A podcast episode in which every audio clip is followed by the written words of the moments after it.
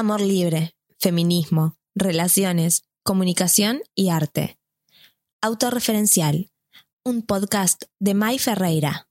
Historias, biografías, autobiografías. Hoy les quiero contar un poco más de quién soy y de dónde vengo. Nací un 10 de febrero de 1984 en el pueblo o ciudad, ya a esta altura, San Vicente, donde está la quinta en General Perón, la laguna de San Vicente, gran atracción turística. Y siempre tuve un poco de, mambo con mi cumpleaños, porque la gente siempre estaba de vacaciones para mi cumpleaños. Pero en mi casa siempre me lo festejaron. Ese es uno de los mejores recuerdos que tengo de mi infancia. Y bueno, la gente, obviamente que, eh, que no, no, no estaba paseando por ahí, venía y, y festejábamos ahí. Siempre había tortas, siempre eh, mucho. En esa época, claro, 80, 90. Palitos, papita. La picadita, pizza y empanada siempre. Siempre fui mm, una persona bastante mm, callada, muy, muy sensible y bastante solitaria. Tengo tres hermanas mujeres y en mi casa siempre hubo mucha cuestión de, de- de femenina, ¿no? Éramos cuatro mujeres, mi vieja y bueno, mi mamá tenía sus parejas. No tuvo mucha suerte con sus acompañantes. Cuando mis dos hermanas tenían dos y cuatro años, el padre de ellas la dejó y se mandó a mudar. Y bueno, un día fue a bailar al Club Deportivo San Vicente, eh, que se hacía boliche el fin de semana, la parte de arriba. He ido después a bailar ahí. Bueno, mi madre, madre soltera, de dos niñas, conoce a un chetito de adrogué, eh, mi señor padre. Y bueno, ahí empiezan una historia. No recuerdo bien las edades, pero bueno, siempre supe que mi papá era un par de años más chico. Y bueno, por alguna extraña razón deciden que van a tener una hija, que hoy tiene 38 años, que soy yo. Y siempre tuve, eh, bueno, voy a contar todos mis traumas, obviamente, porque, porque es el podcast autorreferencial y porque soy de analizarme mucho. De si me habían deseado realmente, si me habían buscado. O fui. Bueno, vino. Una quiere saber esas cosas, no sé para qué, pero bueno. Hay muchas disciplinas, cuestiones espirituales que, que tienen que ver con mi búsqueda que, que sí le dan importancia al hecho de que tus padres te hayan deseado, te hayan buscado. Inclusive hasta hace un par de años le, le, le seguí preguntando a mi papá si me habían deseado, si me habían buscado. Y ya medio cansado me dijo sí, sí, sí. Porque, bueno, eh, desde mi experiencia, lo que yo recuerdo, eh, entiendo que, que- ser padres no debe ser nada fácil. No quisiera experimentarlo hasta el momento. Pero no se notaba mucho. Igual estaban, como se dice ahora, re en una, ¿no? Mi vieja venía de una historia muy dura, de un padre alcohólico, venía como arrastrando muchas cuestiones que nunca pudo, supo qué hacer con, con ellas. Y en el medio, bueno, se fue cruzando con este tipo de, de hombres, que hoy lo entiendo desde otro lugar, desde el machismo, el patriarcado.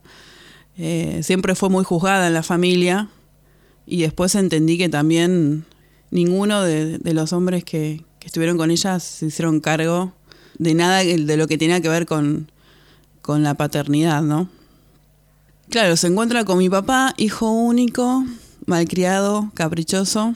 Y bueno, mi vieja salía a trabajar, era eh, administrativa y preceptora en un colegio en el que yo después estudié y Fue lo peor que, que pudo haber pasado. Porque a mí no me gustaba estudiar. Y ella se enteraba de todo, obviamente. no me gustaba estudiar, pero mm, a modo de, de autojustificación o de comprender el contexto, tampoco estaba muy motivada para estudiar. Un poco no me gustaba y otro poco mi casa era un caos. Mis viejos siempre tuvieron una relación muy eh, caótica, que después, bueno, yo de grande reproduje ese modelo. Muy caótica por no decir otra cosa, ¿no? Muy dependencia emocional, que es también un poco lo que no, no, nos enseña esta cultura, de que el otro sea el centro de tu vida. Y también, en este caso era al revés, la cuestión, mi papá no salía a buscar el pan, mi papá se quedaba en la cama. Quizá hoy lo entiendo como una persona que era depresiva, pero a la vez muy cómoda, porque sabía que si se quedaba en la cama iba a tener un techo igual, iba a tener para comer igual. Y a veces los que sabemos que, que si no salimos a laburar no vamos a tener ni un techo ni una cama, no te queda otra en un punto. Y bueno, ese fue un tema, un tema de, de discusión, siempre entre ellos, ¿no? Lo económico. Y bueno, mi papá se suponía que se quedaba conmigo para ejercer su paternidad, pero tampoco. No pasó. Y bueno, también quiero contar esto porque hace parte de quién soy hoy. Haber tenido una madre y un padre ausentes emocionalmente hizo que yo me sintiera muy sola. Y bueno, a medida que fui creciendo, eh, y más en la, en la época adolescente, para mí las familias de mis amigas eran las mejores. Un poco idealizadas también, ¿no? Entonces, yo me quería quedar a vivir ahí. Por épocas me agarraban con mis amigas. Si era por mí, me quedaba ahí con, con, con esas familias donde yo me sentía un poco más contenida, cuidada. Pero bueno, hoy también entiendo, si bien sigo siendo hija y sigo siendo un poco quizá inmadura en algunas cuestiones que sigo como enojada, pero entiendo que, que eran dos personas enfermas que, que no pudieron hacer más que lo que pudieron hacer. Pero bueno, eso deja muchas marcas. Muchas marcas. Y bueno, muchas veces estuve como en esa postura quizá de víctima, porque en un momento sí lo fui, pero hoy, después de mucha terapia, mucho análisis, y al haberme ido de mi casa a los 23 años, pude ver que había otra manera de vivir. Bueno, a los 23 igual yo ya estaba sola en mi casa, porque para ese entonces pasaron tantas cosas y yo viví, me quedé sola en, en la casa donde me crié, pero seguía habiendo como... había mucho peso porque yo me tenía que hacer cargo de una casa que era muy grande para mí y toda la historia que traía esa casa. Y así, sumisa y callada como era, tomé valor de no sé dónde y le dije a mi hermana que en ese momento, bueno, mi vieja se fue de mi casa, pasaron cosas y mi hermana pasó a ser un poco mi madre la que al fin, una persona que me puso límites, a la que yo le tenía mucho respeto, dije, bueno, yo me voy. Esto es demasiado para mí. No lo dije con esas palabras. En ese momento una amiga mía vivía en mi casa y le ofrecieron trabajo en Coronel Bransen. Y dije, esta es la mía, me voy. Y me fui a vivir con ella. Me acuerdo patente que me dije una frase para mí misma. Yo no voy a repetir la historia de mis viejos no sé cuánto tiempo habrá pasado y conocí a un muchacho. Eh, y repetí la historia de mi hijo. Efectivamente, como no puede ser de otra manera. Pero bueno, hoy sé que, que esa experiencia me hace pensar que, que no volvería a pasar por algo así. Nunca digas nunca, pero bueno, sé que tengo algunos límites claros. Obviamente hubo violencia de todo tipo, física, sexual, económica también se quiere. Y bueno, de ahí dije, yo siempre tenía como el, típico sueño de algunas personas, la gran ciudad, Buenos Aires, donde está todo, ¿no? Que también hay mucha realización. Y mi motivación era, bueno, venirme a estudiar canto. No sabía cómo lo iba a hacer, pero yo estaba como segurísima. Así que por allá, por el 2010, me vine para acá. Eh, vivía, me fui a vivir a un hostel durante un año con muchos extranjeros. Me acuerdo porque fue una experiencia bizarra, surrealista. Era como una extranjera en mi propio país. Y en un momento, bueno, empecé a laburar en el hostel para pagarme la habitación. Cuando, cuando me decido a venirme para acá, una de mis hermanas me dice, anda a hablar con, con un amigo mío que tiene un bar en Palermo. Bueno, fui a hablar con este señor, empecé a trabajar de camarera en Palermo. Fui a un locutorio, busqué por internet clases de canto. Hablé con, no sé, dos o tres personas. Y hubo una particular que me llamó la atención No solo su voz, sino su, forma de comunicar. Parece que yo le caí bien Y yo le dije que quería tomar clases de canto con ella, pero no tenía plata para pagárselas. Así, cara dura. y por alguna razón rara del universo me dijo que sí. Así que en una semana estaba viviendo en un hostel, tomando clases de canto y tenía laburo. ¿Por qué digo esto? Porque también tengo esa parte de, de que así como hay mucha gente que a mí me inspira y me hace creer que, que muchas cosas que parecen imposibles las podemos lograr, más allá de, privilegios o no, que obviamente tiene que ver mucho el contexto y las posibilidades. Pero a mí me pasa que cuando me olvido, cuando pienso que no voy a poder con nada, me acuerdo de eso y digo, che, pero acá, acá había como una decisión muy clara, muy firme. Después, obviamente, en el medio pasan un montón de cosas. Pero bueno, ahí estaba yo, con mis clases, pude arreglar un intercambio con la profesora.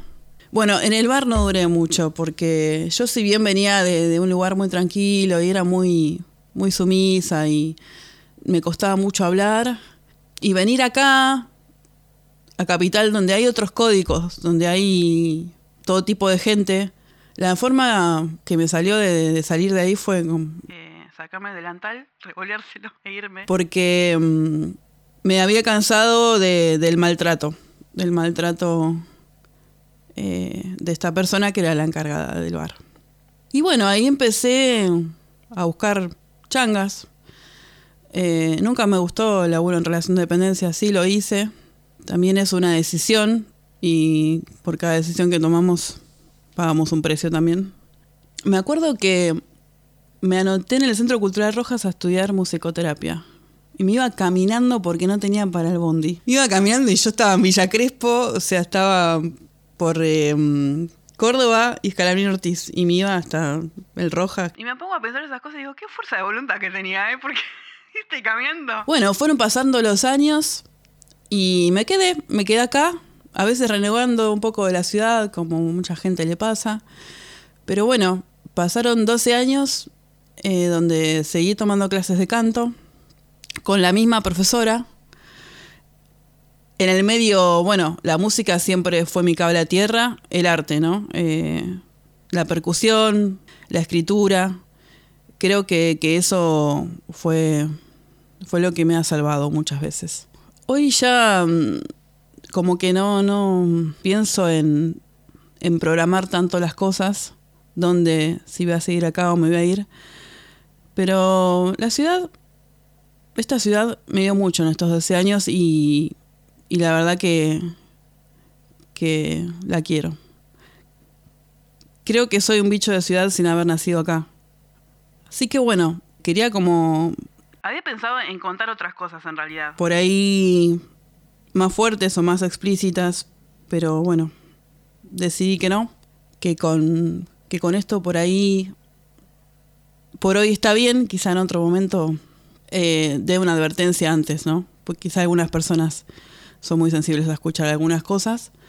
En el medio mm, me identifica mucho con, con cosas que me habían dicho, en especial en mi familia, con respecto a, a si era inteligente, si era capaz, si no, y bueno, eso sigue siendo parte de, de, mis terapias, de mi terapia y mi análisis. No voy a, a- a venir acá con, con un discurso de psicología positiva ni nada, pero sí tengo una parte de querer animar a la gente a que no somos Somos nuestra historia y a la vez no somos eso que nos dijeron que, que tanto daño nos causó. Eh, sí, esas voces están y muchas veces se reproducen, pero creo mucho en la resiliencia y que tenemos esa capacidad.